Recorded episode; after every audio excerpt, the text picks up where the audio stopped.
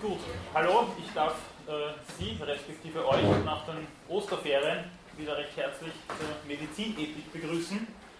Äh, es hat sich für heute eine mehr oder minder große oder kleine Gruppe holländischer Studierender noch uns angeschlossen. Ich hoffe, dass das mit dem Platzproblem äh, dennoch nicht zu schlimm ist äh, und heiße die nochmal extra herzlich willkommen. Ich freue mich natürlich über das Interesse und beginne aber dennoch kurz mit der Frage, ob es zum letzten Mal noch äh, Fragen oder Anmerkungen gibt. Etwas, was für Sie offen geblieben ist, was schwierig ist, was äh, Sie in Frage stellen möchten.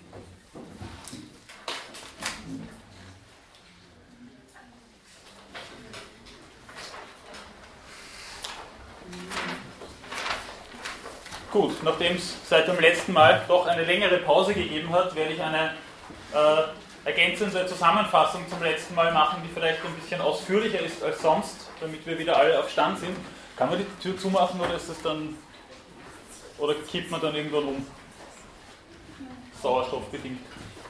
Danke. Gut, das letzte Mal habe ich mich äh, mit dem Anfang des Lebens beschäftigt und die Frage aufgeworfen, ab, ab wann ein Mensch denn ein Mensch ist, oder wann ein menschliches Leben ein Mensch ist, ab wann ein Mensch Person ist.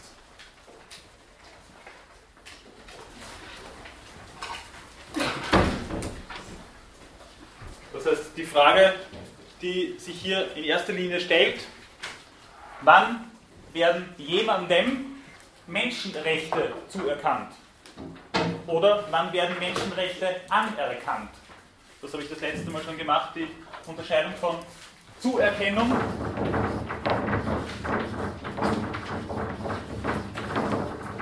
Anerkennung von Menschenrechten.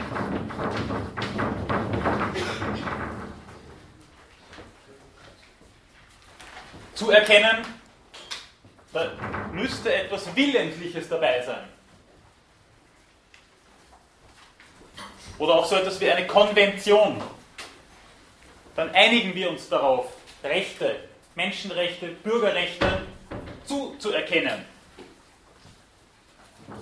Wenn ich sie anerkenne, dann gibt es da nichts Willentliches. Dann erkenne ich nur an, was schon da ist, was schon existent ist. Dann gibt es eine Verpflichtung, die eigentlich nur noch auf den Anspruch antwortet, der schon da ist.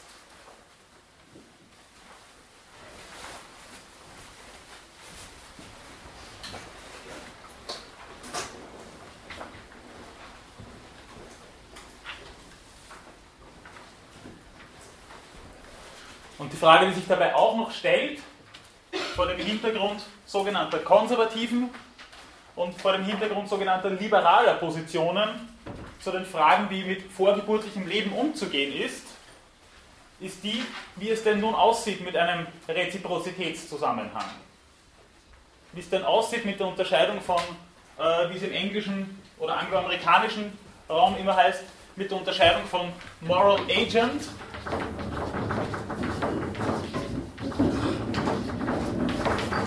und äh, Moral Patient.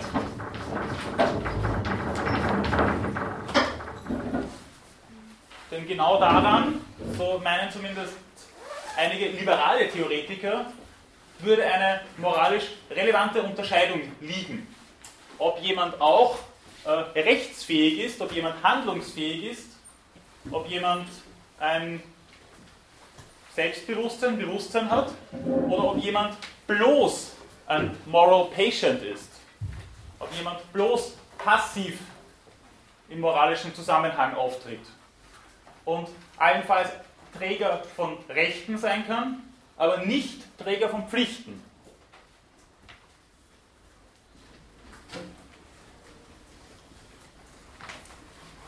Das heißt, wie gehe ich mit dieser Dichotomie um? Ist das moralisch relevant oder ist das moralisch irrelevant? Ob jemand Träger von Pflichten sein kann.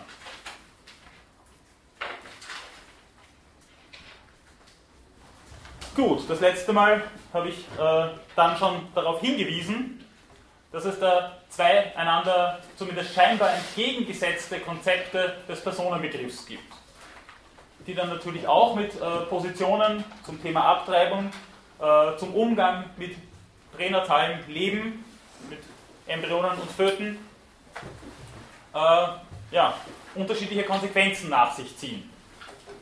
Der erste Personenbegriff, der mit der sogenannten mit der sogenannten konservativen Position korreliert, wäre der, der philosophiegeschichtlich auf Boetius zurückgeht.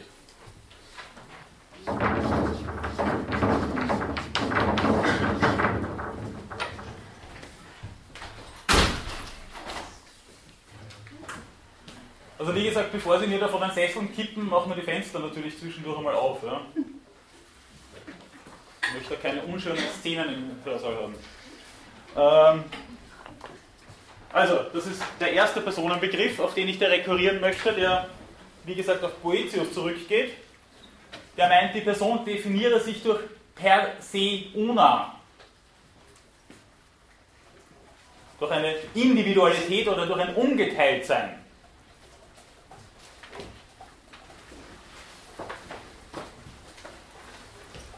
Und allein daran würde sich festmachen lassen, dass es einen sogenannten inhärenten Wert der Person gibt. Hier noch im Zusammenhang äh, mit der Gottesebenbildlichkeit des Menschen. Das ist also ein äh, noch theologisch grundgelegtes Modell äh, der Person.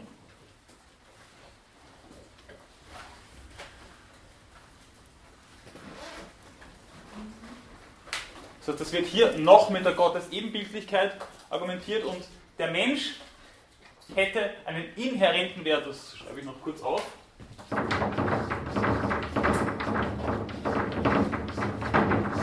Dem Mensch kommt ein absoluter Wert zu, der nicht verhandelbar ist, der nicht durch einen Preis, durch Geld, durch andere Werte abwägbar ist. Das ist ein absoluter Wert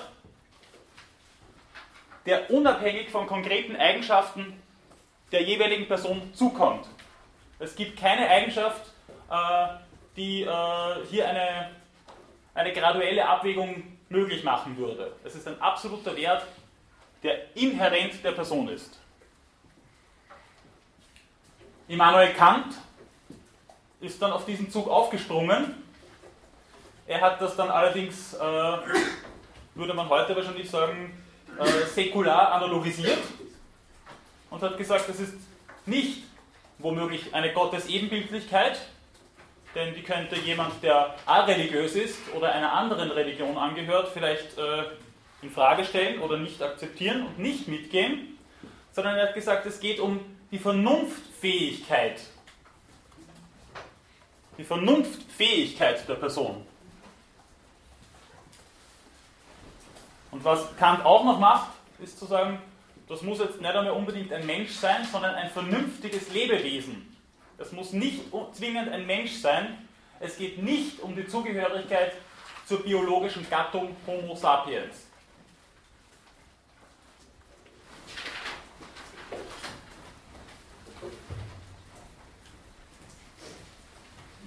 Kant bedient sich nun äh, weniger des Begriffs des inhärenten Werts, als des Begriffs der Würde. Verwendet also den Würdebegriff für diesen inhärenten Wert, das ist dann dasselbe, der gebunden wäre an die Autonomie des vernünftigen Lebewesens, also an die Möglichkeit, sich selbst sittliche Gesetze aufzuerlegen.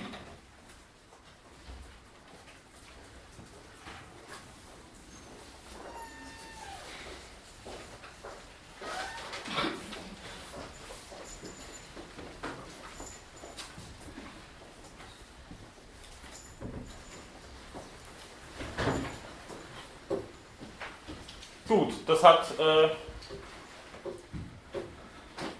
natürlich äh, nicht wenige Konsequenzen für den Zusammenhang, auf die auch, ich auch gleich noch näher eingehen werde.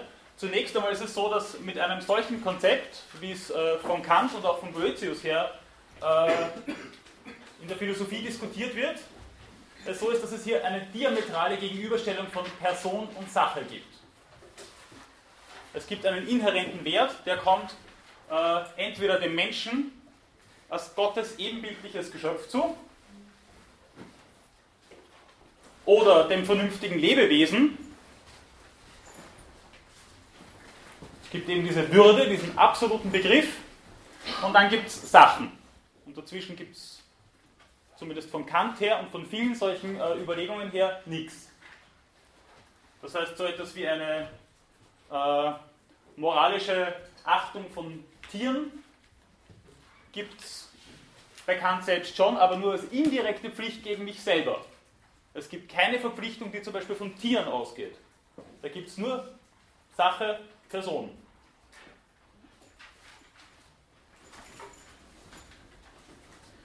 Das ist etwas, was im äh, heutigen Kontext sehr oft kritisiert oder zumindest in Frage gestellt wird. Und das Zweite ist natürlich, äh, habe ich nicht vielleicht mit diesem Würdebegriff von Kant das gleiche Problem, als ich mit einer theologischen Begründungsstruktur hätte? Was ist denn die Würde des Menschen oder des vernünftigen Lebewesens? Würden Sie mir bitte Ihre Würde zeigen?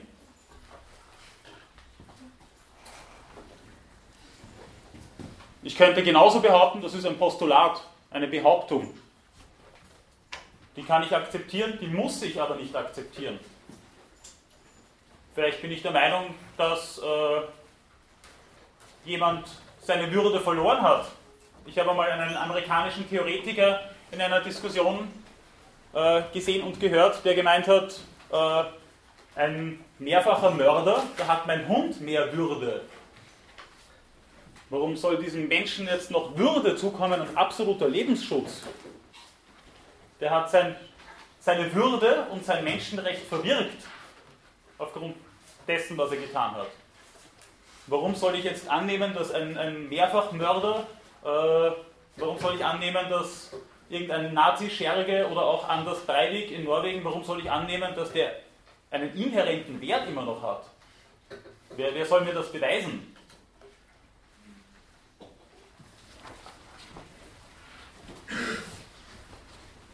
Die, äh, oder der zweite Traditionsstrang bezüglich des Personenbegriffs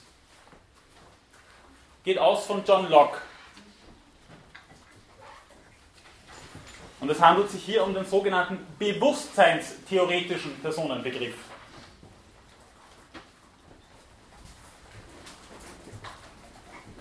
Und dieser bewusstseinstheoretische Personenbegriff geht aus von einem intrinsischen Wert.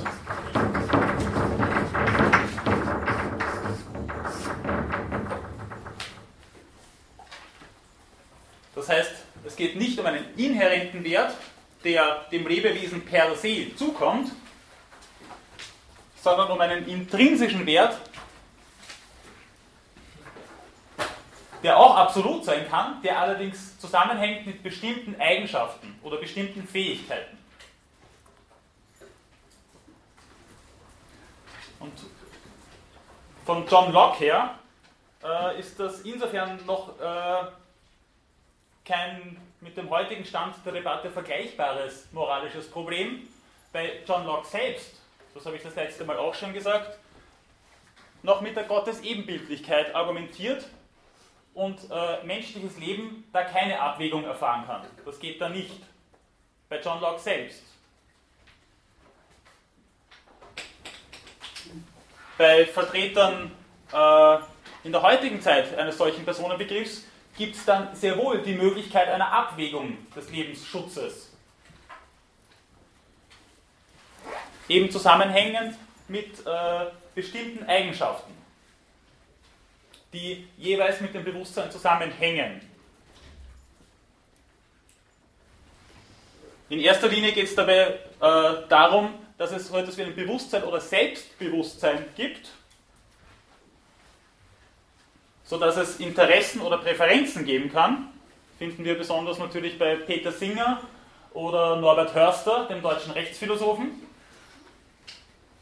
Das heißt, das Kriterium des Bewusstseins oder Selbstbewusstseins gebunden an eine sogenannte diachrone Identität.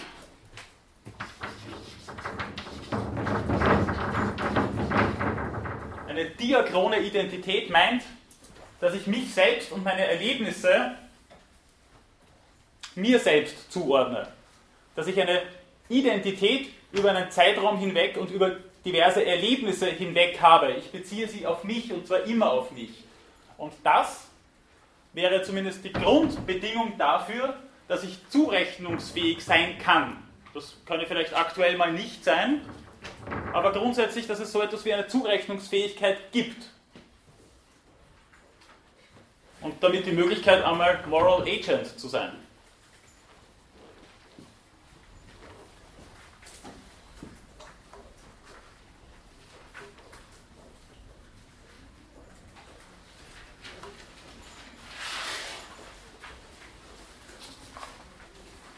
Da habe ich dann natürlich weniger Schwierigkeiten, zum Beispiel äh, in diese Dichotomie von Person und Sache noch einmal etwas Graduelles hineinzubekommen. Und damit sind Tiere zum Beispiel per se nicht schon nur Sachen. Da gäbe es natürlich eine Abwägung, da gäbe es vielleicht auch eine, eine graduelle Unterscheidung zwischen Selbstbewusstsein, Bewusstsein und Nichtbewusst.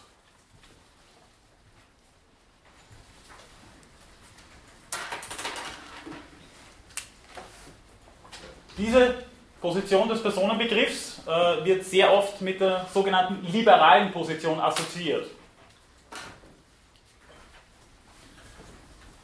Äh, dabei wird zumindest unterstellt, würde ich meinen, äh, dass hier äh, keine Postulate vorausgesetzt werden, dass hier nicht äh, äh, mit einer theologischen Struktur argumentiert wird, sondern dass es hier um eine Argumentation ginge, die säkular und voraussetzungslos wäre. Äh, Hans-Martin Sass zum Beispiel, ein deutscher Ethiker, sagt, äh, einen Lebensschutz, einen radikalen Lebensschutz, einen intrinsischen Wert hat das Leben, sobald die neuroneuronale Platte ausgebildet ist. Ab dem 57. Tag der Schwangerschaft. Dann gibt es zumindest Grund dafür anzunehmen, dass sich da ein Moral Agent wird entwickeln können, dass es vielleicht auch oder zumindest bald einmal Rudimente eines Auffassungsvermögens, eines Schmerzvermögens geben wird und aufgrund dessen wird hier eine Zäsur in die Kontinuität eingebaut. Oder Bernhard Irrgang, ein Erleben, ein Empfinden von Schmerzen äh, wird es wahrscheinlich nicht geben, bevor ein EEG möglich ist. Und ein EEG gibt es ab der 25. Schwangerschaftswoche. Das kann niemand bestreiten, das kann man empirisch nachweisen. Und da könnte man natürlich sagen, das ist ja jetzt keine Voraussetzung, die wir nicht teilen müssen. Das können wir alle teilen. Äh, Habermas und im Anschluss daran auch äh, die Ihnen vielleicht bekannte Herlinde Bauer-Studer meinen, äh, es gebe sogenannte freistehende Argumente, unabhängig von Weltanschauungen. Ein freistehendes Argument. Zum Beispiel für die äh, verbrauchende Embryonenforschung bis zum 14. Tag der Entwicklung gibt es hundertprozentig kein Schmerzempfinden. Das äh, müsste man allenfalls behaupten. Und bis dorthin wäre eine verbrauchende Embryonenforschung moralisch legitimierbar. Das ist ein freistehendes Argument. Äh, wer das bestreiten wollte, würde gegen äh, wissenschaftliche Erkenntnisse argumentieren und könnte das nicht plausibel machen. Äh, bei aller scheinbaren Voraussetzungslosigkeit der sogenannten liberalen Position stellt sich allerdings nun die Frage, was ist denn jetzt dann richtig? Der 14. Tag? Der 57. Tag? Die 25. Woche? Und ist denn da nicht dennoch etwas vorausgesetzt? Nämlich, dass ich eine Zäsur als moralisch relevant, und zwar genau diese Zäsur als moralisch relevant anerkenne. Und ist dann nicht die Frage, ob eine sogenannte liberale voraussetzungslose Position wieder eine ist, die genau äh, oder in einem, in, einem, in einem anderen Sinn, aber in genau demselben Maße Voraussetzungen machen muss, die wir nicht zwingend intersubjektiv und interkulturell teilen müssen. Und dass es deswegen eine ist, die durchaus in liberalistischer Weise Position ergreift.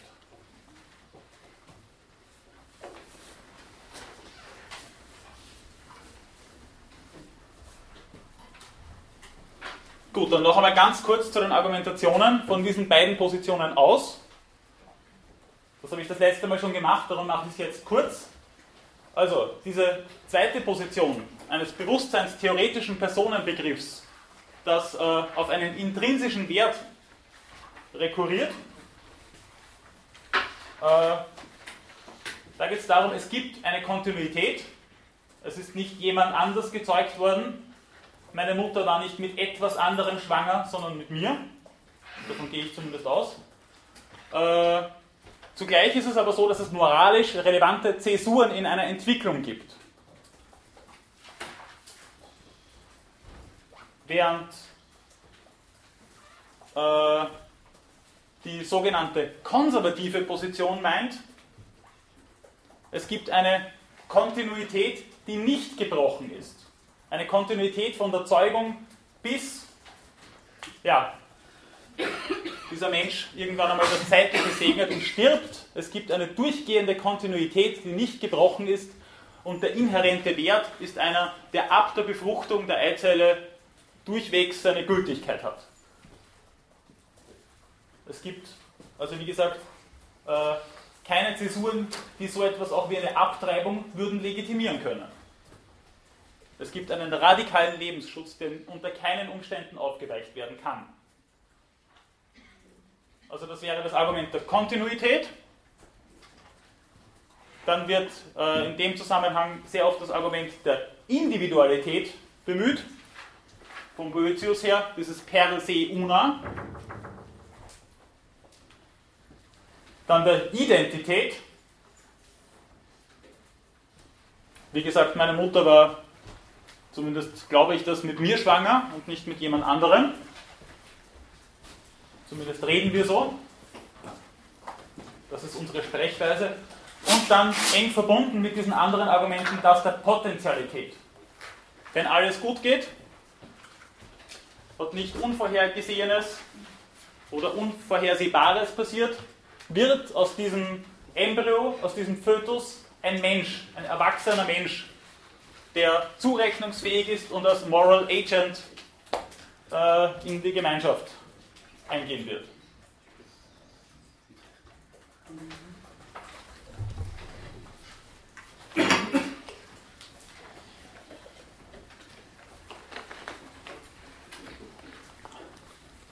Diese sogenannte konservative Position hat noch ein fünftes wichtiges Argument, das immer wieder in Debatten herangezogen wird wenn äh, Sass sagt, der 57. Tag, das wäre die entscheidende Zäsur. Dann sagt Irrgang, wieso die 25. Woche, das EEG, das ist die entscheidende Zäsur. Dann sagt Habermas, der Mensch tritt in den Reziprozitäts-, also in den Gegenseitigkeitszusammenhang, in den Kommunikationszusammenhang der Menschen ein mit der Geburt. Warum Sass, warum Irrgang? Und dann sagen Singer und auch Hörster, das Selbstbewusstsein, bewusste Präferenzen und Interessen, das ist wirklich das Argument, warum jemand äh, Lebensschutz und Menschenrechte genießen darf und soll. Und dann äh, könnte die sogenannte konservative Position hergehen und sagen, Moment einmal, Ich-Bewusstsein, Selbstbewusstsein, der stabile Gebrauch des Wortes Ich ist ungefähr um den zweiten Geburtstag herum anzusiedeln. Und dann könnte die sogenannte konservative Position sagen, ach so, okay, das heißt Abtreibung nach der Geburt wäre auch noch moralisch legitim. Und dann könnte es so sein, dass aus einer Abtreibung plötzlich ein Infantizid, also ein Kindesmord wird. Und deswegen sagt die konservative Position, wir dürfen uns auf so eine Abwägung überhaupt nicht einlassen, denn dann wird die Ebene immer schiefer und wir bemühen das Slippery Slope Argument.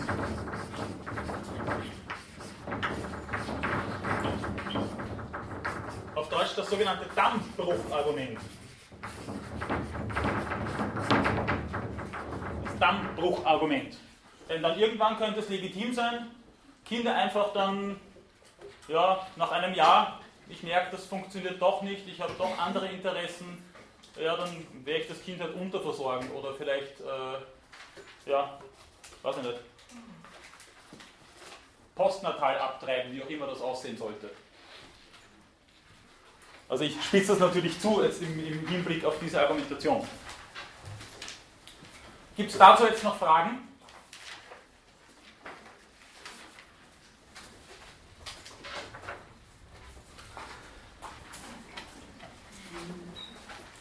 Gut, wenn ich Sie über diese beiden Positionen nun hinreichend äh, aufgeklärt habe und oder Sie hinreichend äh, eingeschläfert habe, dann geht es nun darum, ob diese beiden Positionen in einer Gesellschaft koexistieren können.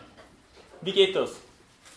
Die einen sagen, radikaler Lebensschutz, es ist eine Zumutung, Kinder abzutreiben. Es ist ein moralisches Verbrechen, äh, den Lebensschutz ungeborenen Lebens von Kindern nämlich äh, nicht zu respektieren.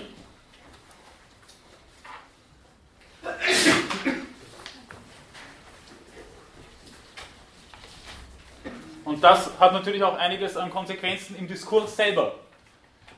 Meine, es kommt dann nicht selten zu polemischen, auch ideologischen Argumentationen und einer Rhetorik, die sich auch mit einem, würde ich jetzt einmal sagen, fragwürdigen Aktivismus verbinden. Äh, wir alle kennen diese Debatten um die Aktionen von Abtreibungsgegnern vor Abtreibungskliniken wo man dann auch, auch aus moralischer oder ethischer Sicht sagen muss, äh, man sollte zumindest die Frage stellen, inwiefern das denn legitimierbar ist innerhalb eines Diskurses. Äh, da einen solchen Aktivismus an den Tag zu legen, wenn Frauen eine schwierige oder schwerwiegende Entscheidung äh, getroffen haben oder noch treffen werden.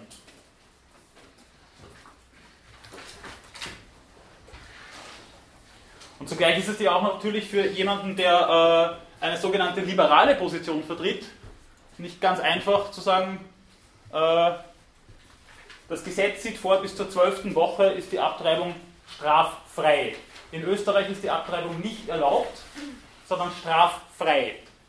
Und zwar bis zur zwölften Woche. Irrgang würde ja meinen, die Zäsur findet in der 25. Woche statt. Aber das Gesetz, und wie willkürlich ist das, sieht vor, zwölfte Woche. Dann ist Schluss. Und dann muss das auch noch gerechtfertigt werden. Obwohl laut dieser Position ein intrinsischer Wert überhaupt nicht vorliegt. Ich muss rechtfertigen, dass ich eine Abtreibung vornehmen lasse. Zumindest steht das so im Gesetz. Und da heißt es, muss eine medizinische Indikation geben oder eine kriminologische Indikation oder eine nicht näher bestimmte Notlage.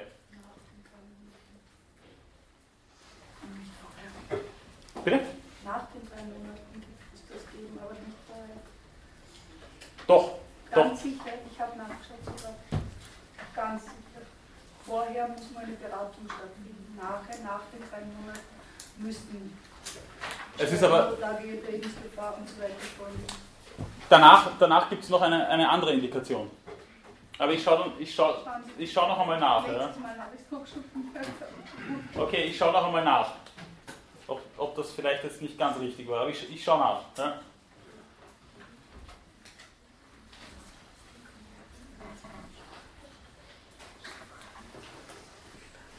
Gut, aber wo war ich gerade stehen geblieben? Äh, oder ich wollte gerade noch weiterreden, aber ist mir kurz der Faden runtergefallen. So, ja, genau. Äh, und darüber hinaus gibt es dann, gibt's dann äh, durchaus auch noch äh, im Gesetz eine Möglichkeit, eine Abtreibung vornehmen zu lassen. Dazu werde ich aber dann später noch kommen. Ja. Das ist aber auch etwas, was dann noch einmal speziell gerechtfertigt und legitimiert werden muss, was für Vertreter der sogenannten liberalen Position eben, wie gesagt, auch eine Zumutung oder Einschränkung eigener Rechte ist. Wenn ich sage, es gibt hier keinen intrinsischen Wert, dann verstößt es gegen meine Selbstbestimmung als Frau oder als Mensch oder als Familie, äh, hier äh, eine Abtreibung nicht vornehmen lassen zu dürfen. Während, wie gesagt, die konservative Position das Problem hat, dass hier gerechtfertigt wird, dass äh, Interessen der Lebensform, des äh, eigenen Lebensentwurfs mit dem Leben eines Menschen in Konflikt geraten können und dieser Mensch verliert dabei. Äh, nun schaut so aus, als wäre ein Konsens zwischen diesen beiden Positionen nicht zu haben. Äh, das wird wahrscheinlich schwierig werden, dass wir hier einen Konsens finden. Nach Habermas ist ein Konsens so definiert, dass alle Betroffenen bezogen auf ein bestimmtes moralisches Problem der jeweiligen Lösung zustimmen können. Und zwar frei zustimmen können aufgrund des zwanglosen Zwangs des besseren Arguments. Das wäre ein Konsens in der Diskursethik zumindest.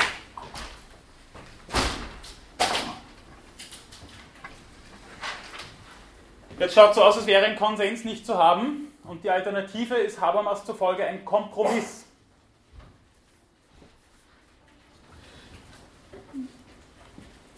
Und zwar am besten ein fairer Kompromiss.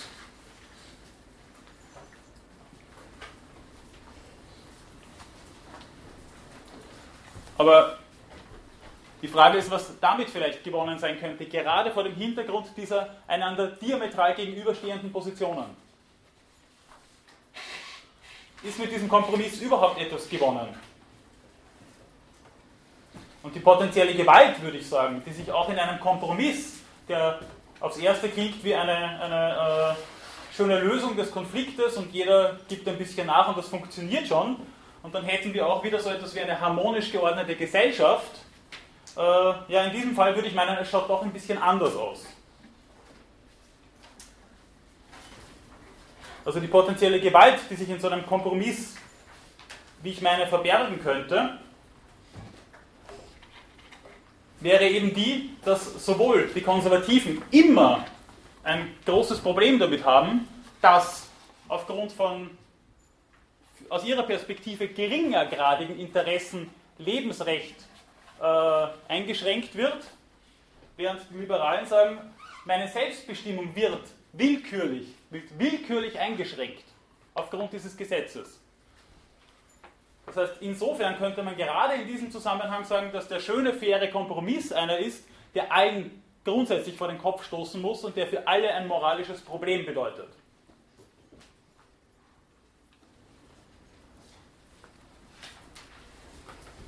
Das lässt sich auch noch einmal verdeutlichen an der Position von Judith Jarvis Thompson, von der ich das letzte Mal schon gesprochen habe.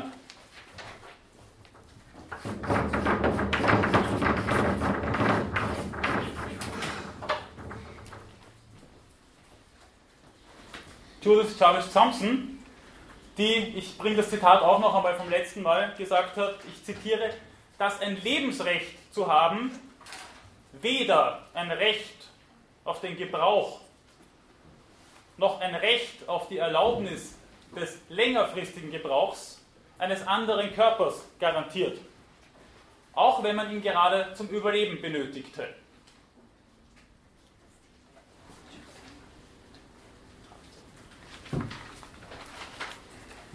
Die Frage, die ich äh, mit einer solchen Aussage verbinden würde, äh, ist nun, wie schaut es denn in dem Zusammenhang aus mit einer äh, Polemik oder vielleicht ideologischen Rhetorik? Und inwiefern ist mit so einer Aussage, die natürlich etwas bewirken möchte, die natürlich mit Absicht polemisch äh, gestellt ist, inwiefern ist mit so etwas Ethik und angewandte Ethik zu machen?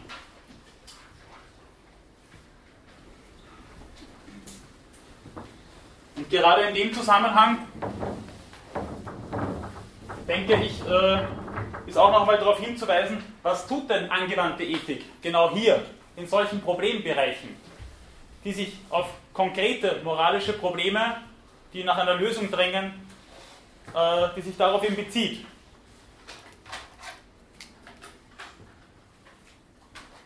Und ich finde, dass man das an diesem Zitat einfach auch sehr schön sieht. Die angewandte Ethik als solche hat eine Gründungsakte. Es gibt einen angebahnten Termin einer, einer Gründung einer Teildisziplin der Ethik, nämlich der angewandten Ethik. Und zwar hat sich Ende der 60er Jahre, Anfang der 70er Jahre äh, rund um die Zeitschrift äh, Philosophy and Public Affairs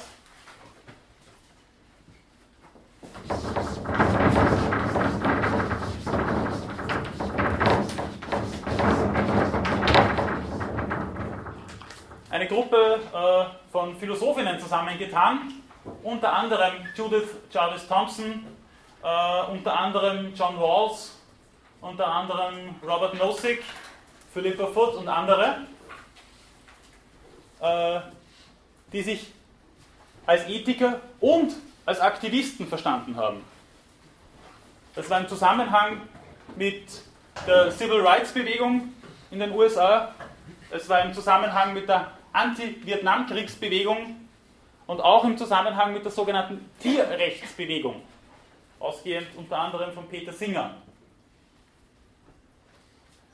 Und hier hat sich schon im äh, Gründungsstatus der sogenannten angewandten Ethik Aktivismus mit äh, theoretischer Reflexion verbunden.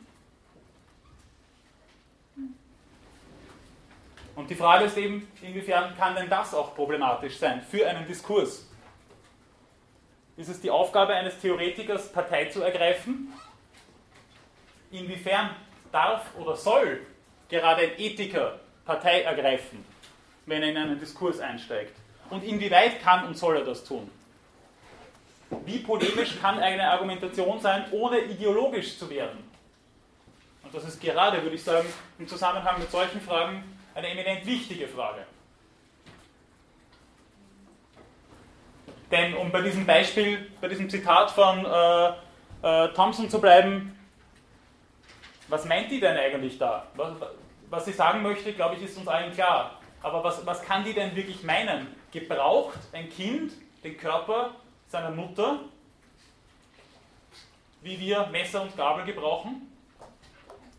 Funktioniert das? Reden wir so? Denken wir so?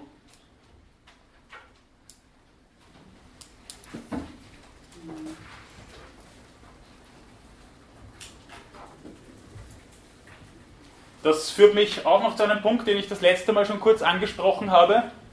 Äh, wie schaut es denn gerade in dem Zusammenhang aus mit der sogenannten sprachanalytischen Philosophie? Was kann die uns denn hier in dem Problemzusammenhang äh, helfen und beitragen? Wie schaut es denn aus, wenn es darum geht, äh, Sprachstile sogenannte zu analysieren, die es mit einer Ethik des ungeborenen Lebens zu tun hat? Und auch da würde ich sagen, haben wir eine Schwierigkeit. Wie, wie reden wir, wenn wir von ungeborenem Leben sprechen? Äh, gerade Norbert Hörster hat dann gemeint, naja, das ist ja vollkommen klar. Da war ein Autounfall, bei dem eine schwangere Frau ums Leben gekommen ist. Da ist die schwangere Frau, Frau ums Leben gekommen. Aus. Aber was ist das für eine Perspektive? Von wo aus sprechen wir denn da? Worum trauert der Vater? Trauert der um die Schwangerschaft seiner Frau? Oder um ein Kind, das er sich zwar vielleicht nur vorgestellt hat, aber auch der Verlust eines nur vorgestellten Kindes, würde ich meinen, äh, macht so etwas wie Trauerarbeit notwendig.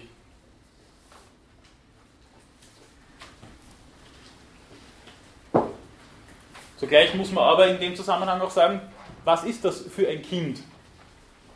Gibt es von diesem Kind eine Erfahrung? Und inwieweit ist diese Erfahrung moralisch relevant? Also wie gesagt, ich würde meinen, dass es auch hier in dem Zusammenhang, äh, wie soll ich sagen, schwierig ist, sich auf einen Sprachgebrauch zu berufen und zu sagen, hier sehen wir moralisch relevante äh, Regeln und Normen schon in der Sprache vorgezeichnet oder diese Regeln und Normen würden sich in der Sprache schon zum Ausdruck bringen. Also da würde ich sagen, auch hier hätten wir es nicht ganz einfach.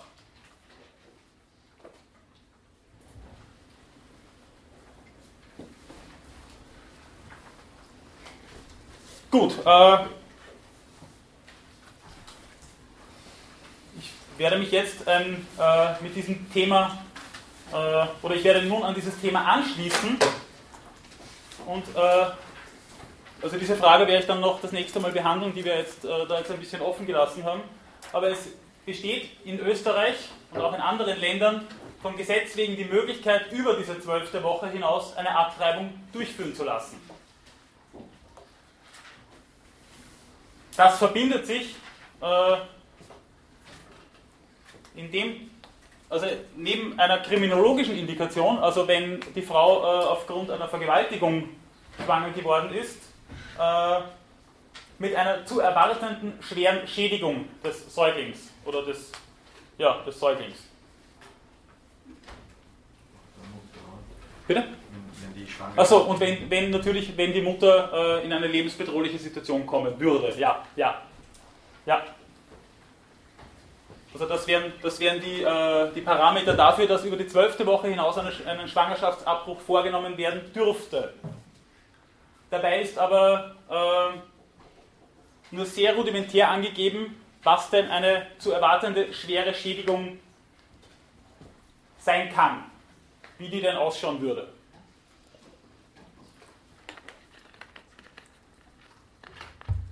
Ähm, ohne da jetzt selbst in die Falle eines, äh, eines ideologischen äh, Argumentierens hineintappen zu wollen, möchte ich aber dennoch mit einem Extremfall äh, beginnen, der in der Literatur mit dem zusammen, in dem Zusammenhang immer wieder auftaucht.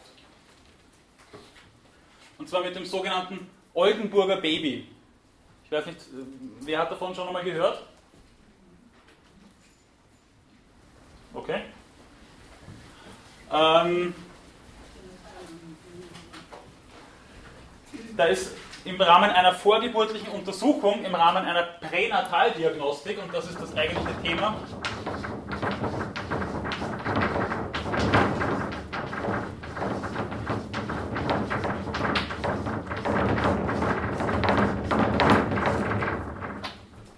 im Rahmen einer Pränataldiagnostik festgestellt worden, dass dieser Embryo Trisomie 21, also das sogenannte Down-Syndrom hat.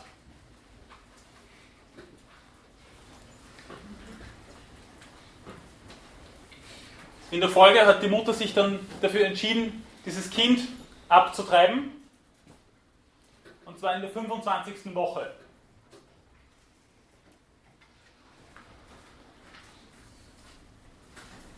Das Kind hat diese Abtreibung überlebt also das ist zur Welt gekommen. Es wurde zunächst äh, nur äh, so behandelt, dass Hunger, Schmerzen und so weiter nicht auftreten, ist ansonsten aber nur, also ist ansonsten nicht dahingehend behandelt worden. Down-Syndrom hat, Entschuldigung, das muss ich noch vorausschicken, Down-Syndrom geht äh, gerade im, im Kleinstkindalter sehr oft mit gewissen Komplikationen einher. Das sind sehr oft keine lebensbedrohlichen Komplikationen, wenn sie behandelt werden, äh, können aber lebensbedrohlich werden und können leicht lebensbedrohlich werden, wenn sie nicht behandelt werden. Im Falle dieses Oldenburger Babys sind sie dann nicht behandelt worden, weil die Absicht eine Abtreibung war. Also es ist nur symptomorientiert behandelt worden, dieses Kind. Und nach zehn Stunden hat man bemerkt, das bringt unter Anführungszeichen alles nichts, äh, dieses Kind wird überleben natürlich mit entsprechenden Schädigungen aufgrund dieses äh, sogenannten Liegenlassens.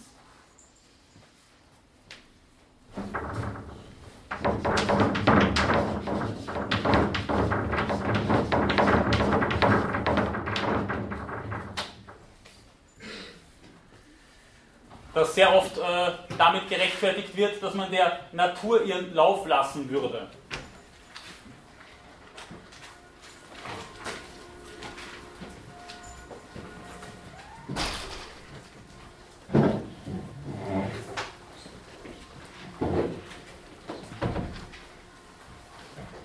Gut, wie gesagt, äh,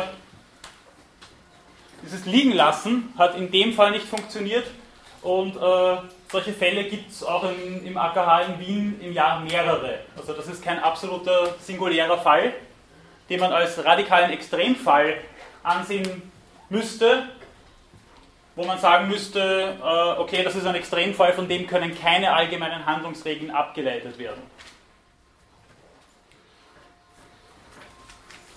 Das heißt, wir haben hier zwei Probleme. Zunächst einmal das, äh, was ich schnell abhandeln möchte, nämlich wie sieht es denn aus mit so einem Liegenlassen, mit einem der Natur ihren Lauf lassen?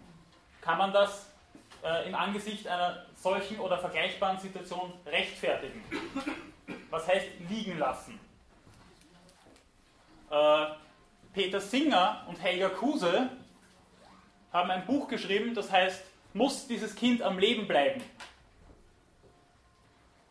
Und haben dafür argumentiert, eine solche Praxis nicht ins Werk zu setzen. Haben dafür argumentiert, dass man sagt, also liegen lassen, dass es was Grausameres gibt überhaupt nicht. Und der Natur ihren Lauf zu lassen, äh, kann nicht als human bezeichnet werden, weshalb solche Kinder aktiv getötet werden sollten. Weil dadurch äh, dann sowas nicht passiert wie bei diesem Oldenburger Baby, das dann 10 Stunden gelegen ist und dann, äh, als die Körpertemperatur auf 28 Grad abgesunken war, hat man angefangen, dieses Kind zu therapieren. Äh, wie gesagt, aber so etwas kommt auch in Österreich im AKH jährlich nicht oft, aber ein paar Mal vor, dass Kinder Abtreibungen überleben.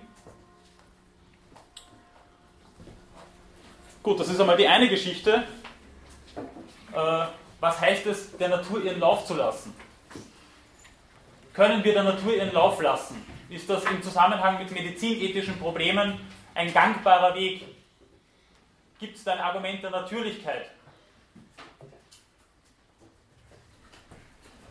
Äh, eine unbehandelte Blinddarmentzündung kann zum Tod führen. Würden wir dann sagen, der Arzt hat der Natur ihren Lauf gelassen, wenn ein Mensch an einer Blinddarmentzündung verstirbt?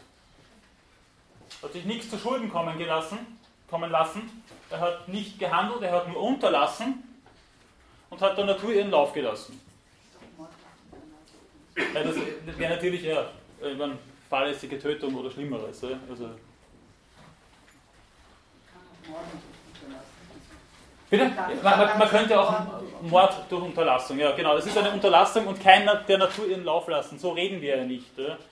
Also das ist natürlich auch noch einmal die Frage, inwiefern so ein Liegenlassen per se einmal zu rechtfertigen wäre und ob die äh, Alternative, die Helga Kuse, die schreibe ich noch kurz auf, den Peter Singer kennen Sie ja wahrscheinlich, Helga Kuse, Peter Singer, was die vorschlagen, ob das dann äh, ein gangbarer Weg ist, das wäre, äh, wie gesagt, etwas, was ethisch noch zu erlegen wäre. Sie haben eine Frage, bitte. Ah, ich wollte sagen, wenn ich als Autofahrer bei einem Autounfall helfe, wenn jemand in Lebensgefahr ist, dann, äh, dann bin ich dran. Dann kann ich den nicht liegen lassen und sagen, muss, lass mal der Natur ihren Lauf. Ja? ja, ich wollte eigentlich nur auf die Lächeln. Also ja, ja, auf, ich mein, meiner Ansicht nach ist dieses, hat dieses Argument was Lächerliches. Weil, weil wir so eigentlich nicht, nicht, weil das nicht, wie soll ich sagen, kein adäquater Begriff des Handelns ist. Weil beim Menschen, also Merleau-Ponty hat einmal gesagt sofort, beim Menschen ist alles natürlich und hergestellt zugleich und auch das Verhalten. Und da würde ich sagen, also wer da eine radikale Trennung zwischen Natur und Kultur einzieht, äh, äh, hat sie, hat sie am, am, Phänomen vergriffen, würde ich sagen. Hat sich am Phänomen des menschlichen Handelns vergriffen und ist, äh, ja, ist, ist dem Phänomen einfach nicht gerecht worden. Bitte. In keiner Weise miteinander vergleichbar, die beiden Vorbilder, die beiden Beispiele weil ähm, im, im Fall der Abtreibung sollte das Kind sowieso sterben. Das liegen zu lassen äh, ist, ist ja, grausam. Also ist die beste Möglichkeit, es direkt zu, also mit, mit anderen mit dem Leid zu tun. Das heißt, Sie würden dann meinen, dass die Position von Singer und Kruse das Mittel der Wahl wäre? Ja. Weil eine Abtreibung. Das kind ja. ist, ist krank, die Eltern wollten nicht dafür sorgen, die Eltern wollten es abtreiben. Hat überlebt, was für das Kind eigentlich nur Pech war. Ich meine, das Kind, das überlebt ist und äh, kriegt, hat, hat vom, äh, kriegt noch mehr Schäden mit, weil es viel zu früh geboren wurde. Das heißt, es hat schon Down-Syndrom, dann ist es auch noch eine Frühgeburt und das Kind, das hat kein Leben. Mhm. Sowieso schon nicht. Ja, das Problem ist nur, dass wir, also erstens einmal, worauf ich auch ein bisschen hindeuten wollte, also ja, danke mal für, die, für den Beitrag, ja, worauf ich einmal hindeuten wollte, wir sehen das, wir sehen das ja wirklich äh, sofort ein bisschen anders, wenn dieses Kind dann auf die Welt kommt und danach sterben würde. Also nicht im Zuge der Abtreibung. Das ändert den Blick. Warum ändert es den Das Blick? ist noch anders als wie bei einer Blinddarmoperation. Ich meine, äh, Da, da ist es mir aber nicht auf die Abtreibung angekommen, sondern auf das Liegenlassen. Ja, dass man sagt, also man, man behandelt hier nicht mehr und lässt einfach der Natur ihren Lauf. So ist sehr oft argumentiert worden, gerade in dem Zusammenhang. Und gegen das haben sich Kruse und Singer verwahrt und haben gesagt, das ist eine grausame Praxis, die wir nicht unterstützen wollen. Sondern eine Alternative wäre eine aktive Tötung dieses Säuglings mit genau den Argumenten, die sie gebracht haben. Nämlich, dass das Kind nur leiden würde, dass es keine Perspektive hat, dass es ohnehin behindert und äh, äh, früh geboren ist und dass es aufgrund dessen äh, das Mittel der Wahl wäre, human zu handeln und dieses Kind aktiv aus dem Leben, äh, kann man jemanden aus dem Leben begleiten, nicht, äh, befördern. Bitte. Ja, aber wer bestimmt, welches Leben lebenswert und welches Leben nicht lebenswert ist? Ich meine, diese Debatte, die hatten wir vor einigen Jahren hier in Österreich und in Deutschland. Und was dabei herausgekommen ist, das wissen wir alle. Ich meine, wer schwingt sich hier auf, das zu beurteilen? Ich bedanke mich sehr herzlich für die Überleitung, weil, ich, weil es mir genau darum jetzt gegangen ist. Aber bitte, bevor ich, bevor ich weiterspreche, bitte. Die Ärzte dürfen ein Kind liegen lassen. wenn die Nein, Nein, ist, nein, na, ist, na, man, man darf es nicht einfach liegen lassen, ja? aber es ist eine, eine, eine, eine symptomorientierte Behandlung. Das sind auch Grenzfälle, wo man, die nicht hundertprozentig genau geregelt sind. Da komme ich auch noch zu den Einbecker-Empfehlungen. Aber das, das lasse ich jetzt noch ein bisschen außen vor. Ja. Aber man kann, nein, man kann ein Kind nicht einfach liegen lassen und, und warten, was passiert. Man muss natürlich symptomorientiert äh, behandeln, sodass das Kind dann nicht dort verhungert oder, äh, oder an, an, an Schmerzen leidet. Ja. Es muss symptomorientiert behandelt werden. Ich kann nicht ein Kind einfach nur liegen lassen. Das bestimmen dann die Eltern. Also, das ist jetzt nur Symptome. Ja, aber in dem Fall ist, ist natürlich hat der Arzt eine Hilfeleistungspflicht, äh, ja, aber dennoch wird, ihm in, wird mit den Eltern akkordiert, äh, ob, äh, was dann jetzt genau gemacht wird. Das ist ja auch genauso bei, äh, bei extrem schweren Schädigungen, wie zum Beispiel Anencephalie, da fehlt ein, da fehlt ein, bitte? Genau. Das Großhirn fehlt oder, oder zumindest ein bedeutender Teil desselben und solche Kinder leben im Normalfall ein paar Stunden. Und da wird natürlich auch mit den Eltern akkordiert, wie gehen wir mit dem jetzt um? Trotz der Hilfeleistungspflicht des Arztes. Das größte Problem sind da sogar, die, dass die Ärzte darauf aus wären, die Organe zu entnehmen. Gut, das, Das ist jetzt ist aber auch eine ein- generalisierende Feststellung, das ist jetzt Nein, auch nicht. Mache gerade. Ja, kommt natürlich auch vor, ja, aber das ist eine, eine Generalisierung. Sie nur sterben gelassen werden, weil sie sterben werden am Leben kommt. Ja, Ist sogar Gnade irgendwo. das ist die Frage, ob das Gnade ist. Sie können nicht überleben. Na, sie können nicht überleben, aber das ist. Das ist die Fra Frage, ob das Gnade ist und ob, wie man mit so etwas umgeht. Ja? Es, gibt auch, es gibt auch Leute, die argumentieren dagegen. Und die sagen, also, es, ist, es gibt eine Unverfügbarkeit des Lebens aufgrund eines inhärenten Wertes und egal, ob dieses Kind anenzephal ist oder nicht, ich kann mich daran nicht vergreifen. Auch diese Position gibt es. Äh, da war jetzt noch irgendwo eine Wortmeldung, Entschuldigung. Ich wollte Ja. wissen, aus welchem Jahr der Fall war. Ich glaube 1997, ich bin mir jetzt nicht ganz sicher. Ich glaube, es war 1997.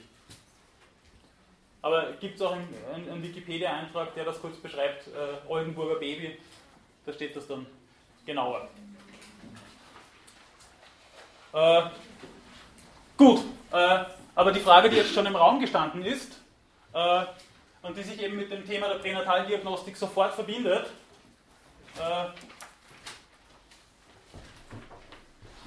ist, was ist eine Schädigung und welche moralischen Konsequenzen hat eine Schädigung des Säuglings?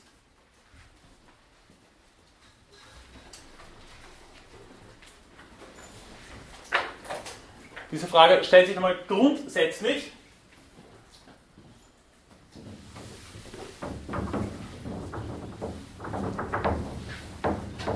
Und die Pränataldiagnostik ist mittlerweile ein Instrumentarium, äh, die etwaigen Mütter unter Ihnen werden das wahrscheinlich schon wissen, dass ich äh, äh, von einer bloßen Ultraschalluntersuchung äh, mittlerweile schon ziemlich weit äh, entfernt hat. Also eine Ultraschalluntersuchung findet vorgeburtlich statt.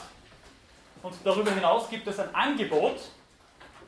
Und dieses Wort Angebot würde ich mit, großer, äh, mit einem großen Fragezeichen noch versehen. Gibt es ein Angebot von einem ganzen Set an Möglichkeiten, vorgeburtlich äh, Beeinträchtigungen, Behinderungen, Schädigungen festzustellen?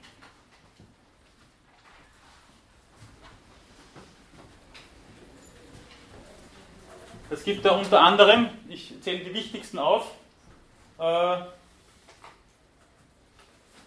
sogenannte Amniozentese.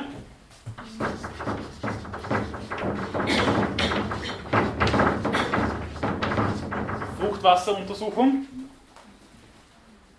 Dann die sogenannte Chorionzottenbiopsie. Die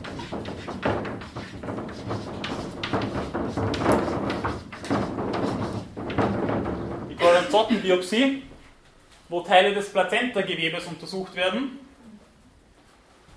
und äh, die Fetalblutpunktion.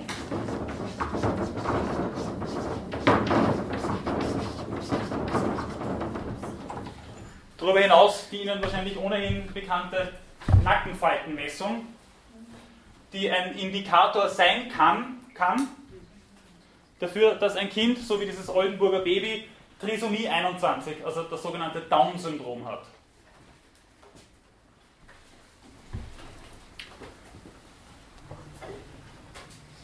Gut, äh, was verbindet sich jetzt äh, mit einem, also an ethischen Fragen zumindest, mit einer Praxis der Pränataldiagnostik, bei der vorgeburtlich äh, untersucht wird, ob eine Schädigung oder eine Behinderung vorliegt?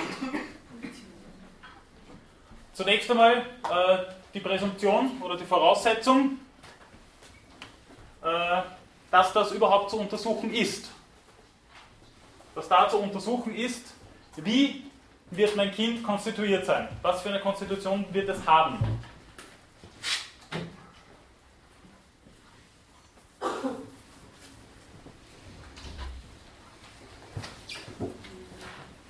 Natürlich kann es auch sein, aber das sind sehr seltene Fälle, muss man wirklich dazu sagen, nicht einmal 10%, in denen vorgeburtlich äh, therapeutisch etwas gemacht werden kann.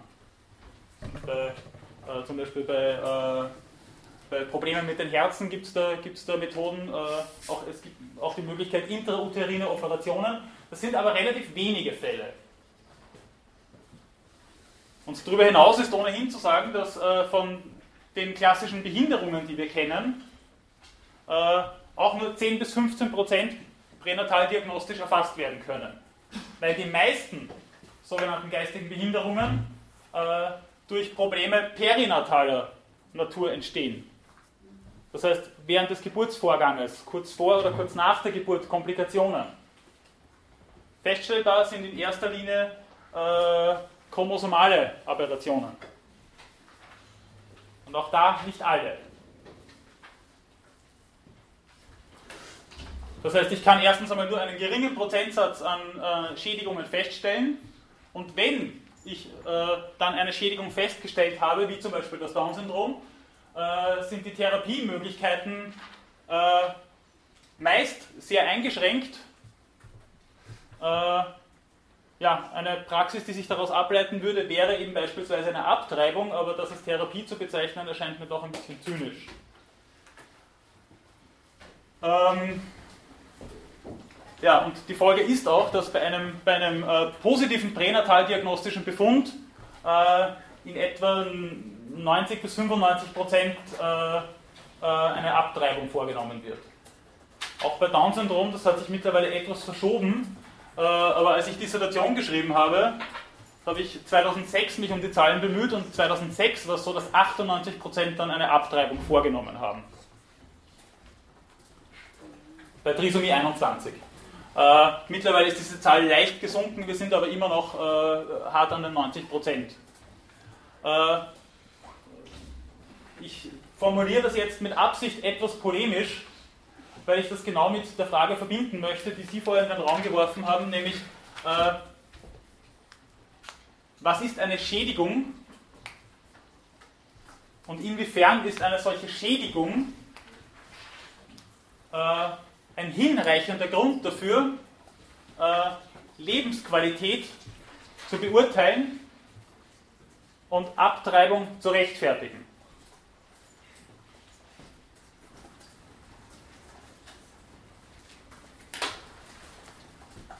Und dabei scheint so etwas wie eine äh, intersubjektive, zumindest gesamtgesellschaftliche Voraussetzung geben zu können. Denn erstens einmal richten sich Gesetze danach und zweitens ist es so, dass diese Pränataldiagnostik zwar nicht grundsätzlich verpflichtend ist, aber ich habe das wirklich schon sehr, sehr oft gehört von Leuten, die gesagt haben, also dass sie förmlich äh, von Ärzten dazu gedrängt werden, solche äh, vorgeburtlichen Untersuchungen zu machen weil es eine Verantwortungslosigkeit wäre, diese äh, Untersuchungsmöglichkeiten abzulehnen. Erstens einmal, weil es natürlich auch Beeinträchtigungen gibt, die äh, pränatal behandelbar wären. Und zweitens, äh, wie soll ich sagen, überhaupt. Denn äh, ist es nicht so, dass man sich und der Gesellschaft und vielleicht etwaigen späteren Kindern dadurch doch einiges an Qualen erspart und womöglich äh, äh, ein, eine Existenz mit allzu schlechter Lebensqualität allenfalls unterbinden kann. Und so ist es durchaus so, dass sich gerade in den letzten 10, 15 Jahren viele Menschen dazu nahezu gedrängt fühlen, solche Untersuchungen zu machen.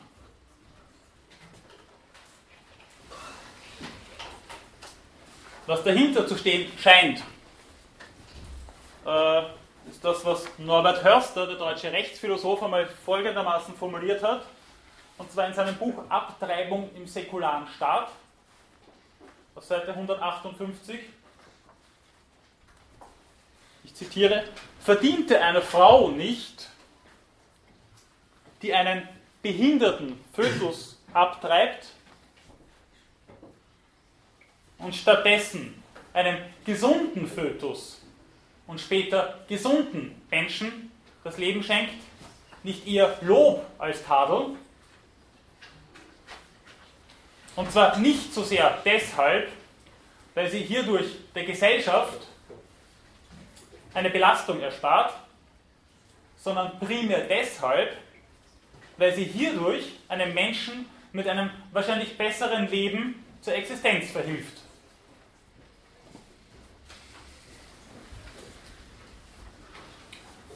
Soweit Norbert Hörster dazu, bitte. Was sind das für Maßstäbe? Das frage ich mich wirklich. Wie, kann man? Genauso wie müsste man sagen, also meine Schwester zum Beispiel beim Wolfsrachen, ja? ja? die ist mit dem auf die Welt gekommen, das ist ein Geburtsfehler. Äh, zu sagen, sie hat jetzt kein so gutes Leben, weil sie jetzt diese Behinderung hat. Meine, was, was sind das für Maßstäbe? Woran wird da gemessen?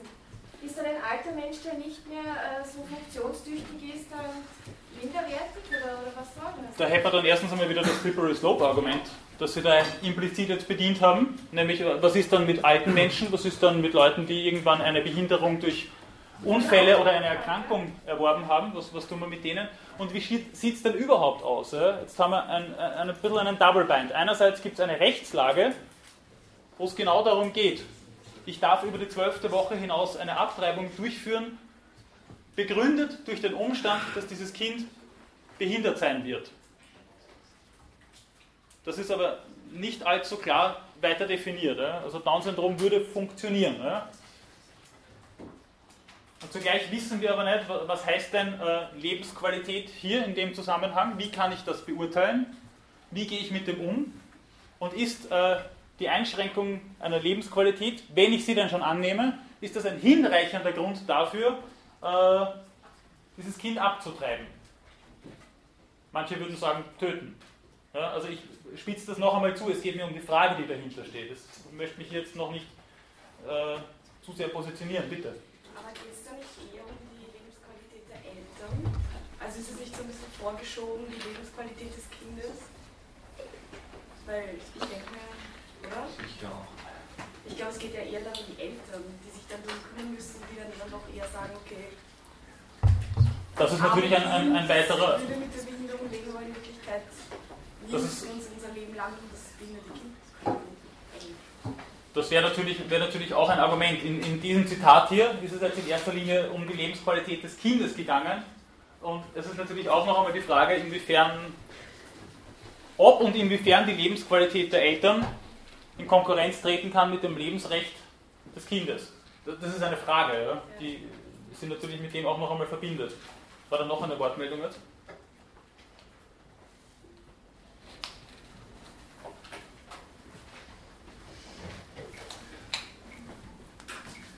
Das heißt aber, dass es einerseits äh, eine ungeklärte Voraussetzung dieser Praxis überhaupt gibt und zugleich eine Praxis, die diese, äh, diese pränataldiagnostischen Methoden äh, ja zum Teil sehr forciert ins Werk setzen möchte. Ich weiß nicht, ob man das so ausdrücken kann. Es ist auf jeden Fall, wie gesagt, derzeit äh, scheinbar eine Tendenz dazu da, diese, diese pränataldiagnostischen Möglichkeiten auch wirklich zur Anwendung zu bringen. Und dass eben, wie gesagt, Frauen äh, mit dem Vorwurf der, äh, der Verantwortungslosigkeit konfrontiert werden, wenn sie diese Möglichkeit nicht annehmen. Noch einmal mit den schon beschriebenen Problemen und darüber hinaus, das habe ich vorhin kurz vergessen zu erwähnen, äh, dass diese pränataldiagnostischen Möglichkeiten, also vor allem diese drei hier, bei der Nackenfaltenmessung schaut es ein bisschen anders aus, auch nicht hundertprozentig unproblematisch sind. Die Statistiken äh, einer Schädigung bis hin zu einem Abort, einem unbeabsichtigten, reichen von 1 bis 3 Prozent bei diesen Vorgehensweisen. Ähm,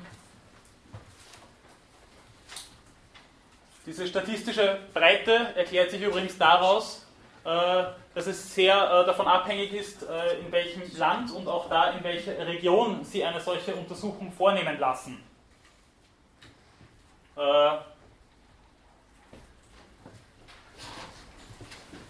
Das ist äh, leider in dem Fall wirklich so, dass man sagen muss, also, dass in einem kleinen Kreiskrankenhaus irgendwo äh, in der Peripherie, wo diese, äh, diese Maßnahmen selten durchgeführt werden, auch das Risiko einfach höher ist, dass dadurch äh, ein Abort zustande kommt.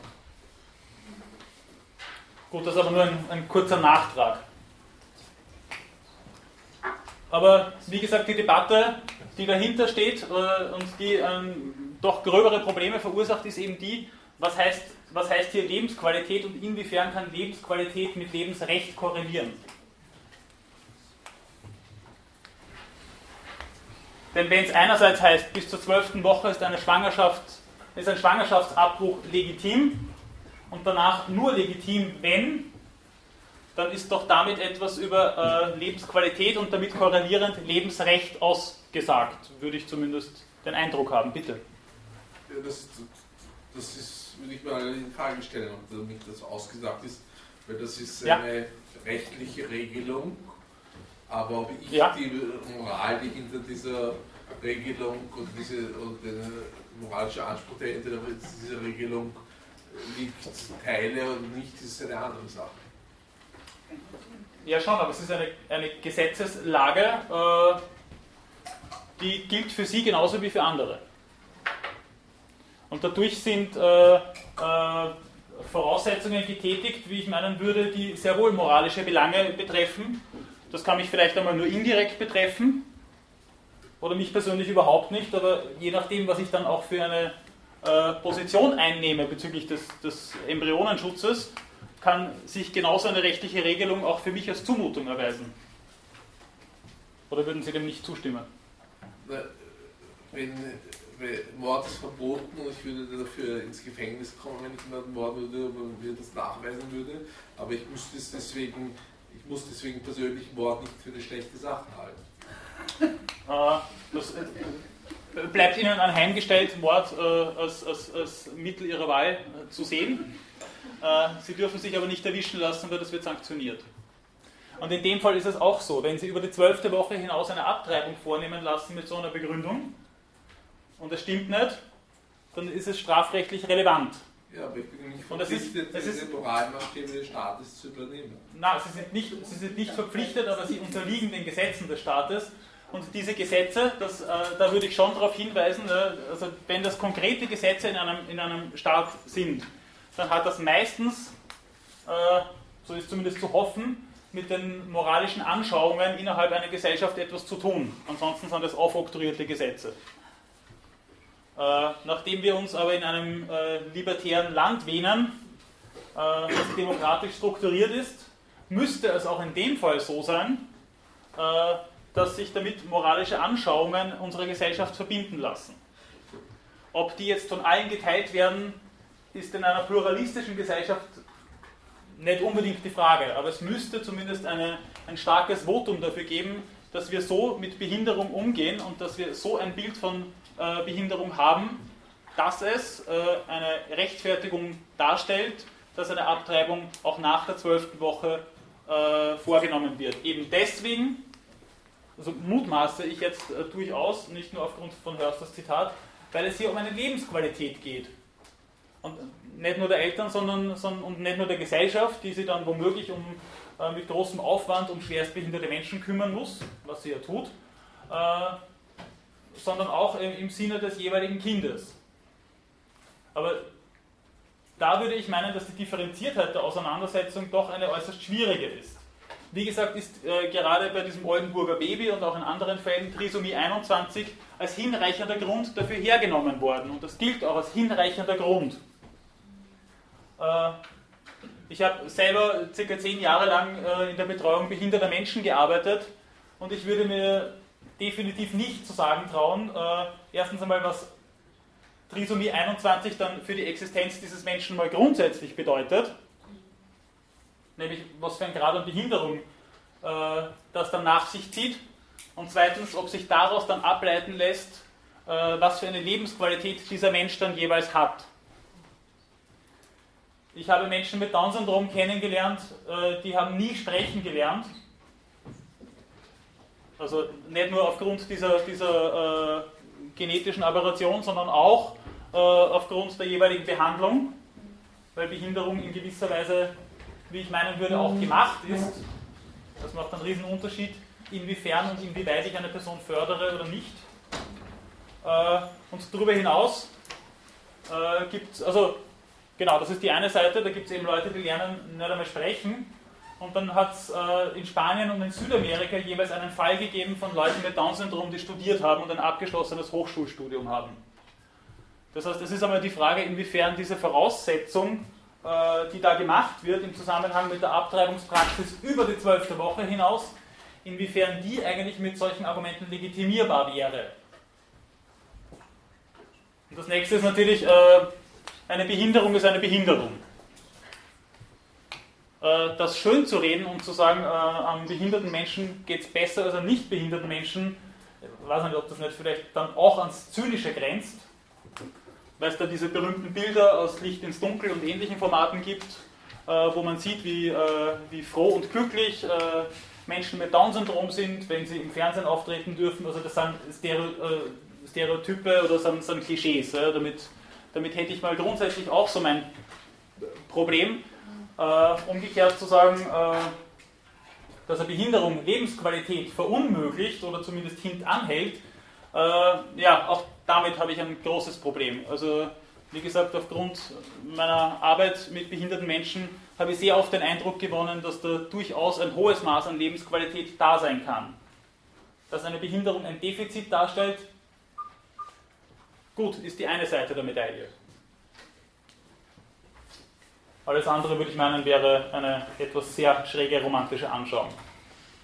Aber ja. in genau diesem Sinne könnte man ja auch argumentieren, Armut schränkt auch die Lebensqualität ein. Und ja, deswegen könnte man auch sagen, arme Menschen eigentlich eher nicht so am Leben lassen. ja. Aber ich meine, Leute, die auf der Straße leben zum Beispiel, ich meine, was für ein Leben ist das? Nur um das jetzt halt zynisch zu übertreiben. Natürlich, natürlich, natürlich würde die Argumentation in die, gleiche, in die gleiche Richtung führen, nämlich, naja gut, eingeschränkte Lebensqualität wäre ein Grund, äh, eine Abtreibung vornehmen zu lassen. Äh, wie schaut es denn aus mit sozial benachteiligten Menschen, äh, mit bildungsfernem Milieu? Wie, wie, geht man mit denen dann um, wenn die schwanger sind? Und da gibt es zwar wenig rechtliche Regelungen, die in diese Richtung führen würden, weil mit denen könnten wir uns wahrscheinlich sehr schlecht anfreunden, vor allem vor dem Hintergrund, der Geschichte des deutschsprachigen Raumes, wo äh, durchaus auch äh, wie soll ich sagen, eugenische Maßnahmen in diese Richtung unternommen worden sind. Äh, ja, ja. Ja. mit Behinderungen genauso passiert. Nur, äh Na, ja, natürlich, natürlich. Die Euthanasiepraxis im, im, im Nationalsozialismus äh, war ganz extrem in diese Richtung. Ja, ich habe mich jetzt auf die, auf die Äußerung vom Kollegen bezogen. Ja, ja. Das genauso wie das ist ja passiert. Ich meine, wir haben ja, wir haben ja solche Fälle vorliegen in unserer Geschichte. Das ist ja nicht ja. mit den Haaren herbeigezogen. Die Diskussion, die heißt halt jetzt anders, aber im Grunde geht es um, um dieselben Dinge, nur dass die Technik halt jetzt noch mehr Möglichkeiten hat. Ja, aber, aber die Gesetzgeber würden in Österreich und in Deutschland und anderen Ländern heute einen Teufel tun und sagen, äh, man soll äh, sozial benachteiligte Familien an der Familienplanung hindern. Also das. Naja, an der Familienplanung vielleicht jetzt nicht, aber, aber was ihre Lebensqualität betrifft, ich meine, äh, braucht ja nur Studien, ich würde sagen. Ja, also im Grunde geht es ja schon wieder, es, es, es teilt sich ja wirklich extrem auf. Inwiefern? Was naja, dass äh, die, die, die äh, sozialen Gruppen, die bildungsfern sind, die werden immer bildungsferner gehalten im Grunde. Ja? Also das hängt ja von den sozialen Voraussetzungen ab, wenn wir schon von Lebensqualität sprechen. Das ist eine ja, das ist natürlich eine, wäre eine eigene Debatte, die auch einen, eine Reihe an Interpretationen voraussetzen würde, dass man sagt, äh, steckt dahinter Methode. Also die Antwort äh, möchte ich jetzt ehrlich gesagt da jetzt nicht. nicht ja. Aber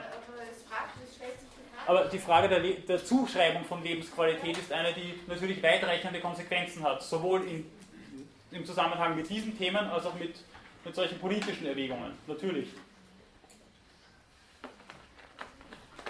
Ähm, und was natürlich unter der Hand immer wieder passiert, das habe ich äh, aus anderen Zusammenhängen mitbekommen, dass es zwar hier keine gesetzlichen Regelungen gibt, aber dass durchaus äh, von, von, diversen Institutionen auch solchen Leuten dann, äh, wie soll ich sagen, nahegelegt wird, eben keine Kinder mehr zu bekommen. Aber das sind dann natürlich Einzelfälle und das hat, bitte. Ich kenne eine Sonderschülerin, die ist sterilisiert worden auf Wunsch ihrer Mutter.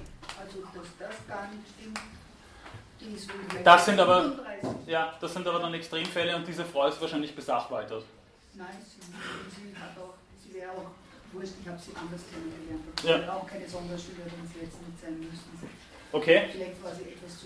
Aber gegen den Willen einer Person, gegen den Willen einer Person, ja, ist es aber gesetzlich nicht gedeckt, so etwas zu machen, weil ein Informed Consent bei solchen, also ein informiertes Einverständnis gesetzlich vorausgesetzt wird. Dass es, ja, das sind aber dann Einzelfälle, die man natürlich auch aus ethischer Sicht behandeln muss, die man aber jetzt nicht der, der jetzigen Gesetzgebung zurechnen kann. Also, aber, ja, ja, aber da, da muss man dann insofern vorsichtig sein. In dem Fall ist es mir darum gegangen, einmal zu sehen, was sind die gesetzlichen Voraussetzungen dessen und was setzen diese Gesetze noch einmal selber voraus. Nämlich, was gibt es dafür für ein Bild in unserer Gesellschaft? Wie ist das gesellschaftliche Bild zum Beispiel von Down-Syndrom? Und was hat das für Auswirkungen auf die Praxis der pränatalen Diagnostik und natürlich auch auf die rechtlichen Rahmenbedingungen der pränatalen Diagnostik? Und wie ich meinen würde, ein sehr plakatives und, und deutliches Beispiel dafür ist eben das mit Down-Syndrom, weil die Uneinheitlichkeit dessen, was äh, diese genetische Aberration zur Folge hat, einfach riesengroß ist. Ja? Also man, man, kann aufgrund einer Nackenfaltenmessung, die erstens einmal nur ein Indikator ist, äh, zweitens nie im Leben sagen, was wird dann für ein Mensch daraus entstehen, was wird er für eine Konstitution haben, auch vor dem Hintergrund eines bewusstseinstheoretischen Personenbegriffs. Was, was, wie wird diese, diese Person sein und wie wird es der gehen? Ich meine, dass man daraus nichts oder sehr wenig ableiten kann, während die Gesetzgebung zumindest unter der Hand sehr wohl äh, mit solchen Zuschreibungen arbeiten muss, weil sie sonst so eine Praxis und so eine gesetzliche Regeln Regelung nicht ins Werk setzen könnte. Bitte. Es muss gerade eben darum gehen, um äh, arme Menschen. Ich meine, die, die Menschen, die äh, machen eine Entscheidung, sie ein Kind nehmen. Ähm, aber wenn man, wenn man dann ein Kind bekommt mit einer Behinderung, ja. dafür hat man sich ja noch nicht entschieden. Ja. Und äh, da, dann muss man halt als Elternteil, man hat die Verantwortung, man, man muss man muss die Entscheidung nehmen für das Kind. Ja. Oder eben gegen das Kind, wie, wie man halt meint. Die Kinder mit Behinderung haben mit Sicherheit starke Eltern, äh, die brauchen starke Eltern. Und wenn man das sich selbst nicht zutraut, dann könnte es dem Kind äh, noch mehr schaden. Wenn man eine Aversion gegen das Kind hat, weil es eine Behinderung hat, weil es das eigene Leben kompromittiert. ja, das ist ein ganz anderer Kasus, als wenn es ein, äh, ja, in eine arme Lebenssituation reingeboren wird. Ja, das Argument ist, äh, würde ich meinen, auch nicht von der Hand zu weisen. Also das möchte ich jetzt auch so stehen lassen. Ich würde nur ein Gegenargument bemühen, damit es auch im Raum steht. Äh, egal, ob Sie sich das zutrauen oder nicht, können Sie sich Ihr Kind aussuchen. Haben Sie ein Recht darauf, sich Ihr Kind auszusuchen. Behindert oder nicht. Nur als Beispiel, ja, in Indien zum Beispiel sind vor einigen Jahren pränataldiagnostische Untersuchungen äh, zu einem großen Teil verboten worden, äh, weil äh, die Mädchen in so großer Zahl dort abgetrieben worden sind, äh, dass man befürchtet, in, äh, in wenigen Jahren dort ein grobes gesellschaftliches Problem zu kriegen. Also das ist dort wirklich untersagt worden, weil sich die Leute dann ausgesucht haben, ob sie das Kind bekommen oder nicht anhand des Geschlechts. Und da, man sieht da, dass, dass der, die Slippery Slope erstens einmal eine ist, die schneller mal zu wirken beginnt, einfach weil das Machbare dann gemacht wird. Und zweitens, wo hört es dann auf? Beim Aussuchen des Geschlechts, das kommt uns in unserem Kulturkreis jetzt vielleicht lächerlich oder verwerflich vor. Aber wo hört es denn auf? Ja? Wo, welche Beeinträchtigung ist hinreichender Grund dafür, irgendwann einmal zu sagen, okay, aber das mag ich nicht kriegen? Ja, dafür hat man ja dann Gesetze, wo, wo ich, äh, bestimmt wird, was ungefähr äh, eine äh, Trisomie 21, das Beispiel, das ich vorhin gebracht habe. Ja. Vor dem Hintergrund, ja, was ist wirklich der Parameter dafür? Was ist das Kriterium? Wo kann ich sagen, okay, und hier ist die Grenze? Was wir selber gesagt haben, das kommt darauf an, wie, wie, die, wie die Sorge für das Kind ist äh, in, in bestimmtem Maße, wie, wie es gefördert wird und so weiter. Und das hat natürlich auch Auswirkungen, ja. Und zwar auf die Konstitution des jeweiligen Menschen mit Down-Syndrom dann.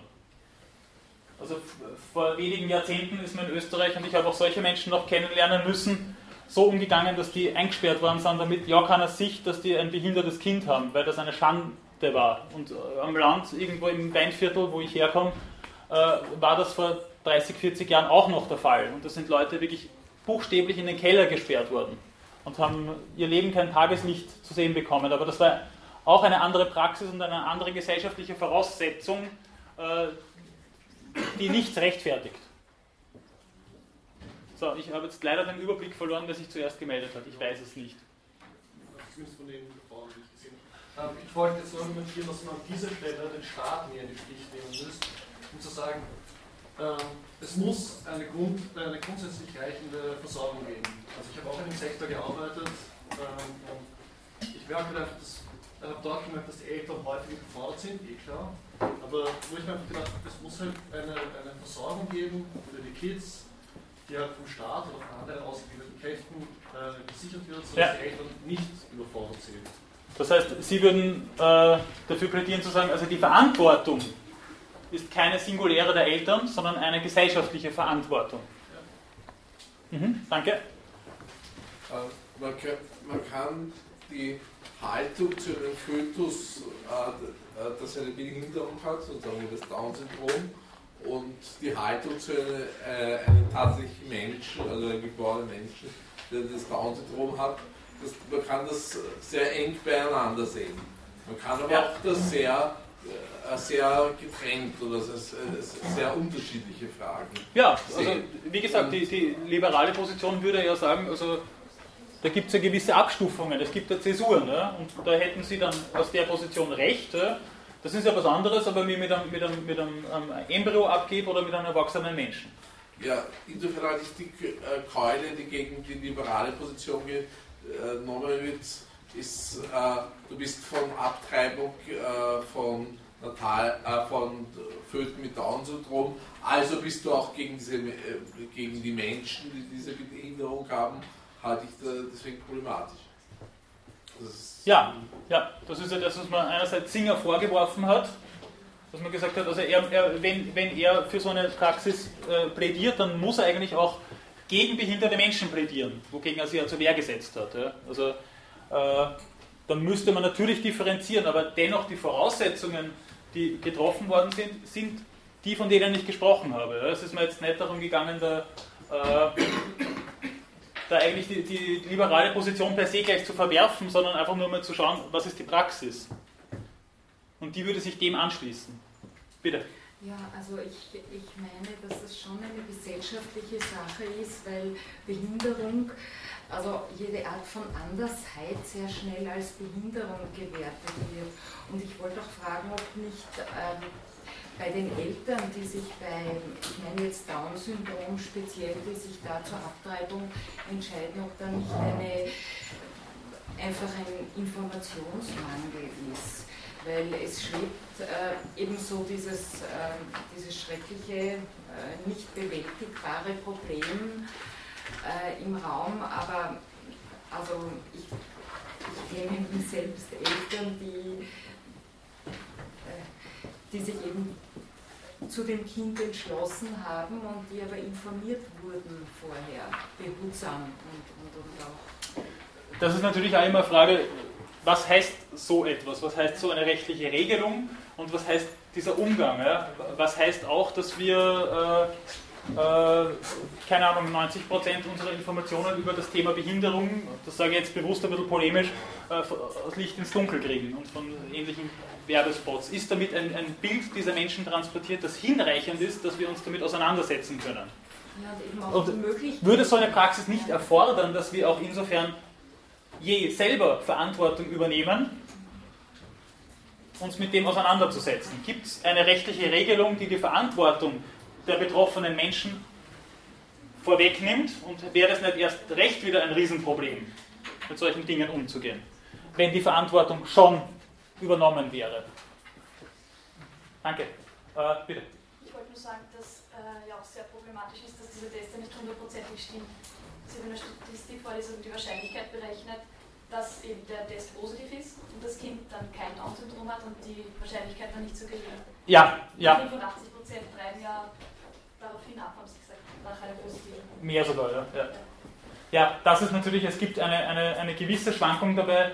Äh, man würde es nicht für möglich halten, aber es passiert auch in Österreich heute noch, dass das Geschlecht falsch festgestellt wird. Fährt einem ein bisschen komisch ein, aber passiert. Also eine Bekannte von meiner Frau hat dann plötzlich äh, ein Mädchen in Armen gehalten. ja, bitte. Wie ist das eigentlich im umgekehrten Fall? Äh, kann der Arzt belangt werden, wenn ein, kind, äh, ein behindertes Kind auf die Welt kommt und aber keine Pränataldiagnostik geführt wurde? Zur Pränataldiagnostik müssen Sie sich en entscheiden. Also es wird zwar immer öfter davon berichtet, dass Frauen nach, nachgerade gedrängt werden, weil sie sonst verantwortungslos handeln würden und dass Frauen gar nicht mehr hinreichend informiert werden, inwiefern diese äh, diagnostischen Möglichkeiten problematisch sind und warum sie getan werden müssen. Äh, aber es gibt keine Verpflichtung dafür, auch für den Arzt natürlich nicht, diese Möglichkeiten anzuwenden. Und es hat erst vor einiger Zeit jetzt einen Fall gegeben, äh, bei dem ein Arzt freigesprochen worden ist, der eine Behinderung nicht festgestellt hat, äh, weil der Gesetzgeber in Österreich so argumentiert hat, dass eine Behinderung kein Schaden ist, für den wir Schadenersatz einfordern können. Weil damit wäre das Kind selbst, das war die Argumentation, oder? damit wäre das Kind selbst ein Schadensfall. Und auch da stellt sich natürlich die Frage, können wir oder sollen wir so sprechen? Reden wir so? Sind Kinder Schadensfälle? Und unter welchen Bedingungen würde das dann vielleicht doch möglich sein? Verzeihen Sie, mein Kind ist kaputt. Ich möchte das zurückgeben. Ja, na, reden wir so, können wir so reden, aber, aber inwiefern ist es dann, dann doch auch möglich, äh, einen Arzt zum Beispiel zu verklagen, weil äh, da einen Hund gedreht hat und, und äh, da Sachen dann nicht aufs Tapet gekommen sind, die vielleicht behandlungsbedürftig gewesen wären und auch behandelt hätten werden können. Also so einfach ist die Sache dann wieder auch nicht, dass man das nur auf das runterbricht. Ja, diese Pränataldiagnostik äh, kann ja auch den Sinn haben, dass ich dann zum Beispiel vor der Geburt oder direkt, während, äh, direkt nach der Geburt äh, eine Behandlung einleite, die erheblich dazu beitragen kann, die Lebensqualität des Kindes auch zu verbessern. Es ist ja nicht so, dass nach all dem, was ich gesagt habe, dass man über Lebensqualität nicht sprechen könnte. Das tun wir. Wir reden ja auch von Behinderung und meinen damit etwas Defizitäres.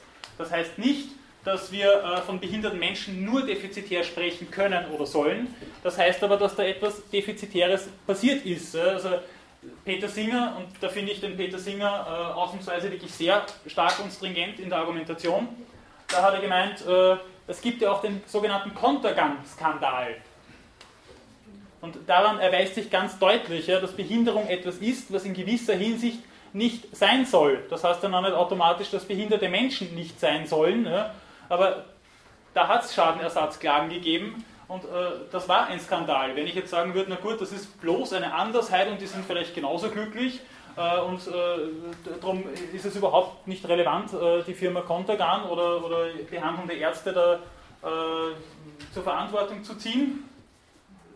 Auch so würden wir damit nicht umgehen. Ja. Das ist total kontraintuitiv zu sagen, na gut, Behinderung ist halt eine andere Lebensform Darum ist es mir egal, ob mein Kind Down-Syndrom hat oder äh, stark verkürzte Arme oder was auch immer. Ja. Es ist ja da durchaus etwas da, was moralisch insofern auch relevant ist. Dass damit gewisse Einschränkungen einhergehen, was nicht heißt, dass die Lebensqualität per se äh, betroffen ist.